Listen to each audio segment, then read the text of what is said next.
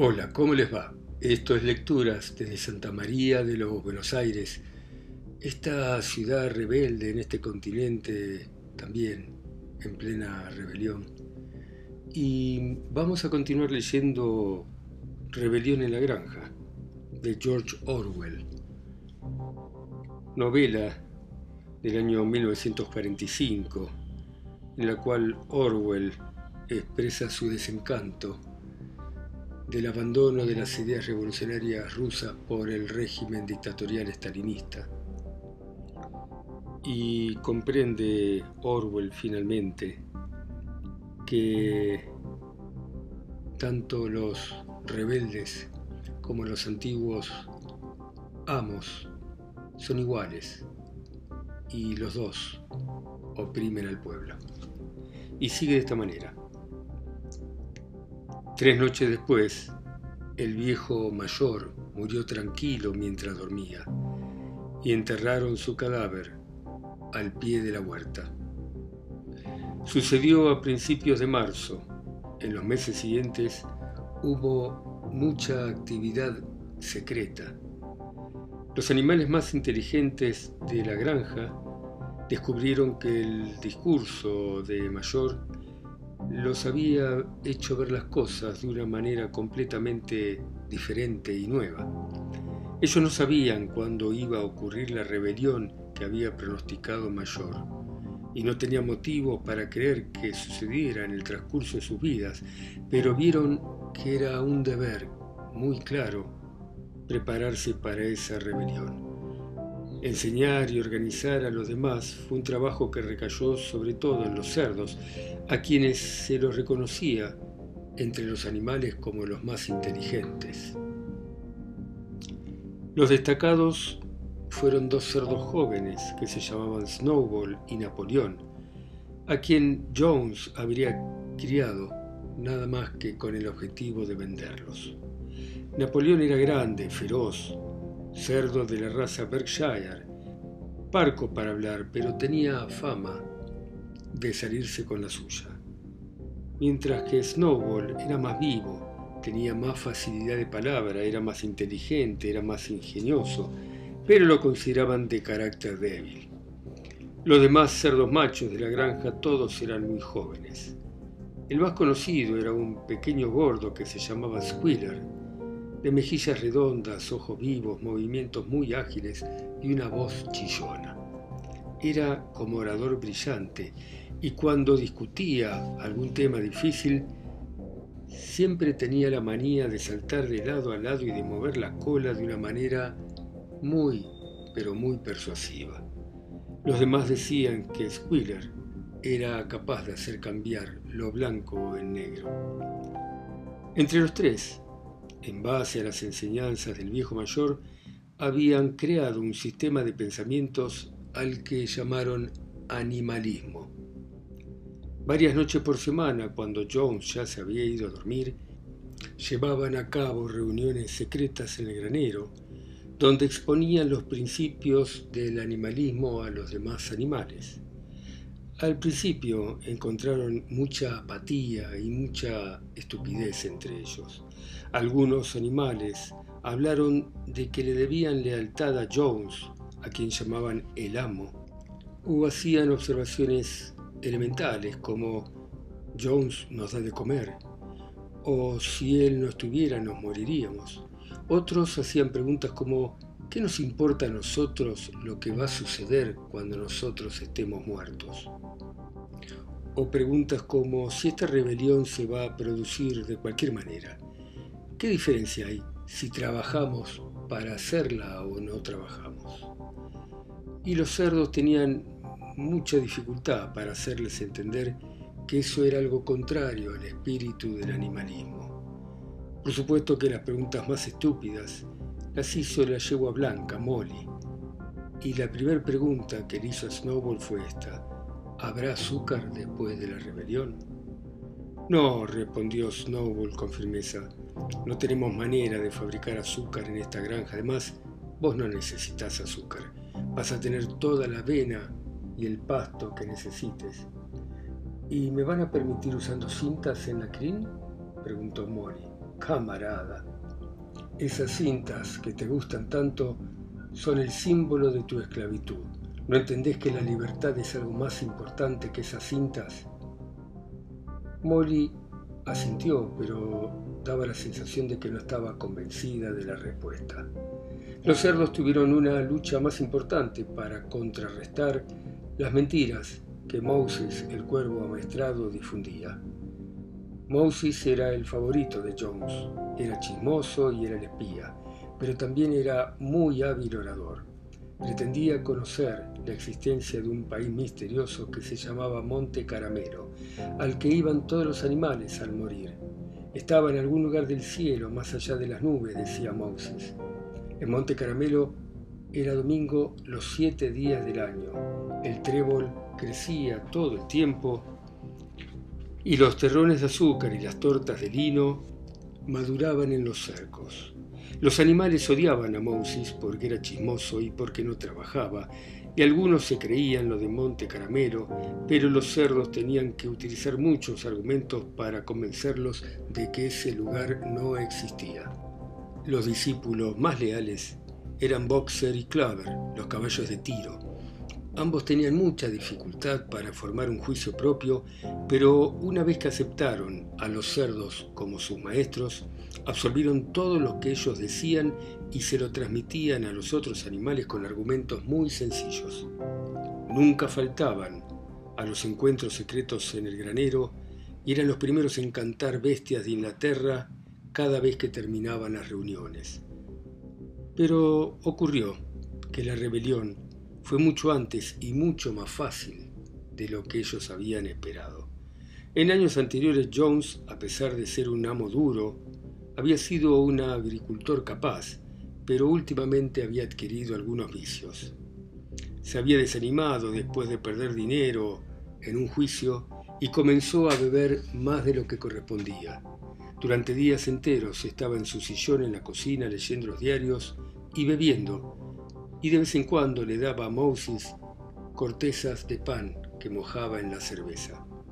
Sus hombres eran poco honrados, eran bastante vagos, y los campos estaban cubiertos de malezas. Los edificios requerían reparaciones urgentes, los cercos habían sido descuidados y los animales estaban mal alimentados.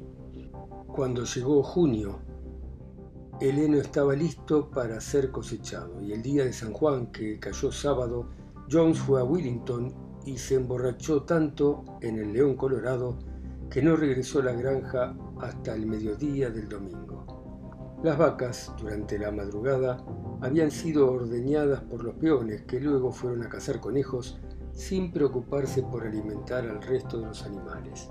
Cuando volvió Jones, se fue inmediatamente a dormir al sofá de la sala, se tapó la cara con un diario, de tal manera que al anochecer nadie aún le había dado de comer a los animales. Al final estos no aguantaron más. Una de las vacas rompió de una cornada el depósito donde estaba el forraje y los animales comenzaron a servirse solos.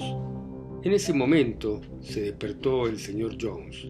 Enseguida, con cuatro peones y el látigo, empezaron a azotar a todo el mundo, y esto superaba a cuanto los hambrientos animales podían tolerar. Todos juntos, aunque nada por el estilo con anticipación había sido programado, se abalanzaron sobre Jones y los peones. De repente los hombres empezaron a recibir patadas y empujones de todos los costados.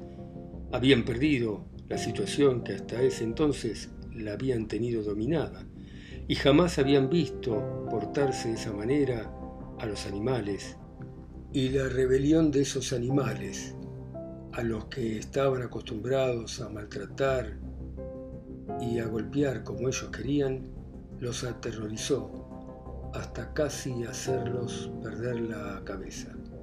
Al rato abandonaron la defensa y Jones y los peones escaparon.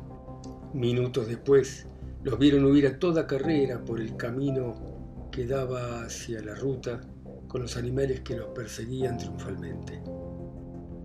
La señora Jones, por la ventana del dormitorio, vio lo que sucedía metió algunas cosas en un bolso y se escapó de la granja por otro camino. El cuervo Moses saltó de la percha y voló tras ella, mientras graznaba a viva voz. Entretanto, los animales que habían perseguido a Jones y a sus peones hacia el camino cerraron el portón detrás de ellos y así, casi sin haberlo propuesto, la rebelión había triunfado. Jones había sido expulsado y ahora la granja Manor era de ellos. En los primeros minutos los animales no podían creer en su buena suerte y la primera acción fue que todos juntos galoparon alrededor de los límites de la granja como para asegurarse de que no hubiera ningún hombre escondido en ella. Luego volvieron corriendo hacia los edificios y borraron las últimas huellas del odiado reinado de Jones. Se metieron en el guardarnés que se hallaba en el centro del establo, los frenos, los anillos, las cadenas de los perros, los crueles cuchillos con los que Jones castraba los cerdos y corderos, y todo fue arrojado al pozo. Las anteojeras, las riendas, los cabestros, los denigrantes morrales, todo fue tirado al fuego en el patio, donde en ese momento se quemaba basura. El mismo destino tuvieron especialmente los látigos. Los animales brincaban de la alegría cuando vieron arder los látigos. Y Snowball tiró también al fuego las cintas que adornaban las colas y los crines de los caballos en los días de fiesta. Las cintas, dijo, hay que considerarlas como ropas, distintivos de un ser humano. Los animales tienen que ir desnudos. Cuando Boxer oyó esto, tomó el pequeño sombrero de paja que usaba en verano para evitar que las moscas se le metieran en las orejas y también lo tiró al fuego con las demás cosas. En poco tiempo los animales habían destruido todo lo que podía recordarles al señor Jones. Entonces Napoleón nuevamente lo llevó al depósito de forrajes y sirvió una doble ración de maíz a cada uno y dos bizcochos para cada perro. Luego entonaron Bestias de Inglaterra siete veces seguidas y después de eso se acomodaron por la llegada de la noche y durmieron como antes nunca lo habían hecho. Cuando al amanecer se despertaron como ellos estaban acostumbrados a hacerlo, se acordaron del glorioso acontecimiento y todos juntos salieron al campo. Cerca de allí había una loma desde donde se dominaba toda la granja. Llegaron a toda velocidad a la cumbre y miraron alrededor la luz de la mañana. Sí, era de ellos. Todo lo que podían ahora ver era de ellos. Extasiados por ese pensamiento, saltaban para todos lados, se arrojaban al aire con saltos de alegría. Arrancaban pedazos de hierba de la tierra, se revolcaban en el rocío, Levantaban terrenos de tierra negra con sus patas y aspiraban el aroma fuerte. Luego recorrieron, inspeccionando toda la granja y miraron con admiración la tierra de labranza, la huerta, la laguna, el campo de heno. Y era como si nunca hubieran visto esas cosas antes y apenas podían creer que todo eso ahora era de ellos. Entonces volvieron a los edificios de la granja y dudando se pararon ante la puerta de la casa. La casa también era suya, pero tenían miedo de entrar. Un momento después, Noble y Napoleón golpearon la puerta y la empujaron con el hombro y en fila india entraron los animales con miedo de romper algo. Fueron con cuidado de una habitación a otra, sin levantar la voz mirando con una especie de miedo reverente el lujo que había. Los colchones de plumas de las camas, el sofá, la alfombra comprada en Bruselas, los espejos, una litografía de la reina Victoria encima del hogar, y estaban bajando la escalera cuando se dieron cuenta de que faltaba Molly. Y al volver, descubrieron que Molly se había quedado en el dormitorio, había tomado un pedazo de cinta azul en la mesa de la señora Jones y apoyándola sobre el hombro se admiraba en el espejo como una tonta. El resto de los animales se lo reprochó severamente y salieron. Sacaron unos jamones de la cocina y les dieron sepultura. El barril de cerveza fue destrozado con una cos de boxer y no se volvió a tocar nada en la casa. Allí mismo resolvieron unánimemente que la casa sería mantenida como un museo. Todos estaban de acuerdo en que jamás allí tenía que vivir animal alguno. Después de tomar el desayuno, Snowball y Napoleón reunieron a los animales otra vez. Camaradas, dijo Snowball, son las seis y media, tenemos un día largo delante de nosotros. Debemos comenzar a cosechar el heno y hay otro asunto que tenemos que resolver antes.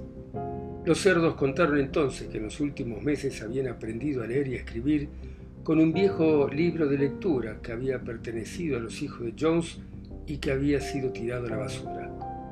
Napoleón mandó traer unas latas de pintura blanca y negra, las llevó hasta el portón que daba el camino principal. Luego Snowball, que era el que mejor de ellos escribía, tomó un pincel con los nudillos de su pata delantera, tachó la palabra Granja Manor de la talanquera y en su lugar pintó Granja Animal. Ese iba a ser el nombre de este lugar de acá en adelante. Después volvieron a los edificios donde Napoleón y Snowball mandaron a traer una escalera y la hicieron colocar contra la parte trasera del granero principal. Explicaron que, por haber estudiado, habían llegado a reducir el animalismo a siete principios. Estos siete principios se escribirían en la pared y serían una ley inalterable por la cual se debía regir de adelante todo lo que ocurriese en granja animal. Con alguna dificultad, porque no es nada fácil que un cerdo se mantenga equilibrado en una escalera, Snowball se trepó y puso manos a la obra ayudado por Skiller, que unos escalones más abajo sostenía la lata de pintura. Los principios fueron escritos sobre la pared de alquitrán con letras blancas grandes que se podían leer a 40 yardas de distancia, y lo que estaba escrito allí decía, los siete principios. 1. Todo lo que camina sobre dos pies es un enemigo. 2. Todo lo que camina sobre cuatro patas o tiene alas es un amigo. 3. Ningún animal va a usar ropa. 4. Ningún animal va a dormir en una cama. 5. Ningún animal va a beber alcohol. 6. Ningún animal matará a otro animal. 7. Todos los animales son iguales. Esto estaba escrito con letra muy clara y exceptuando que había puesto pace en vez de pies y que una de las letras S estaba al revés, el resto de la ortografía era buena. Snowball lo leyó en alta voz para que todo el mundo lo escuchase. Todos los animales asintieron inclinando la cabeza, demostrando que estaban conformes, y los más inteligentes empezaron a aprender de memoria los siete principios. Ahora, camaradas, gritó Snowball tirando el pincel, a cosechar el heno. Vamos a imponernos el compromiso de terminar la cosecha en menos tiempo del que tardaban John y sus peones. Pero en ese momento, las vacas que desde hace un rato parecían estar intranquilas, empezaron a mugir con fuerza. Hacía 24 horas que no se las ordeñaba y sus ubres parecían explotar. Después de pensar un rato, los cerdos mandaron a que se trajeran unos baldes y ordeñaron a las vacas, con bastante éxito, porque sus patas se adaptaban bastante bien a la tarea. Rápidamente llenaron cinco baldes de espumosa y cremosa leche a la cual los animales miraban con bastante interés. ¿Qué van a hacer con esa leche? preguntó alguien. A veces Jones usaba parte de nuestra comida, se quejó una de las gallinas.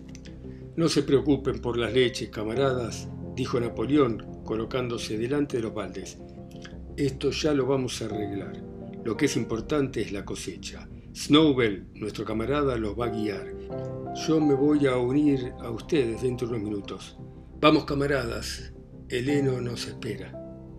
Los animales se fueron hacia el campo para empezar la cosecha y cuando llegaron de regreso al anochecer, descubrieron que la leche había desaparecido. Bueno, muy bien, dejamos acá nuestra rebelión en la granja Ya se han revelado las bestias, ya se han escapado los amos. Vamos a ver ahora qué hacen entre ellos los animales. Gracias a ustedes que me escuchan en sus países, ciudades, pueblos, islas, continentes. A mí que estoy acá solo, revelándome un poco contra la pandemia, leyendo en Santa María de los Buenos Aires. Chao, gracias.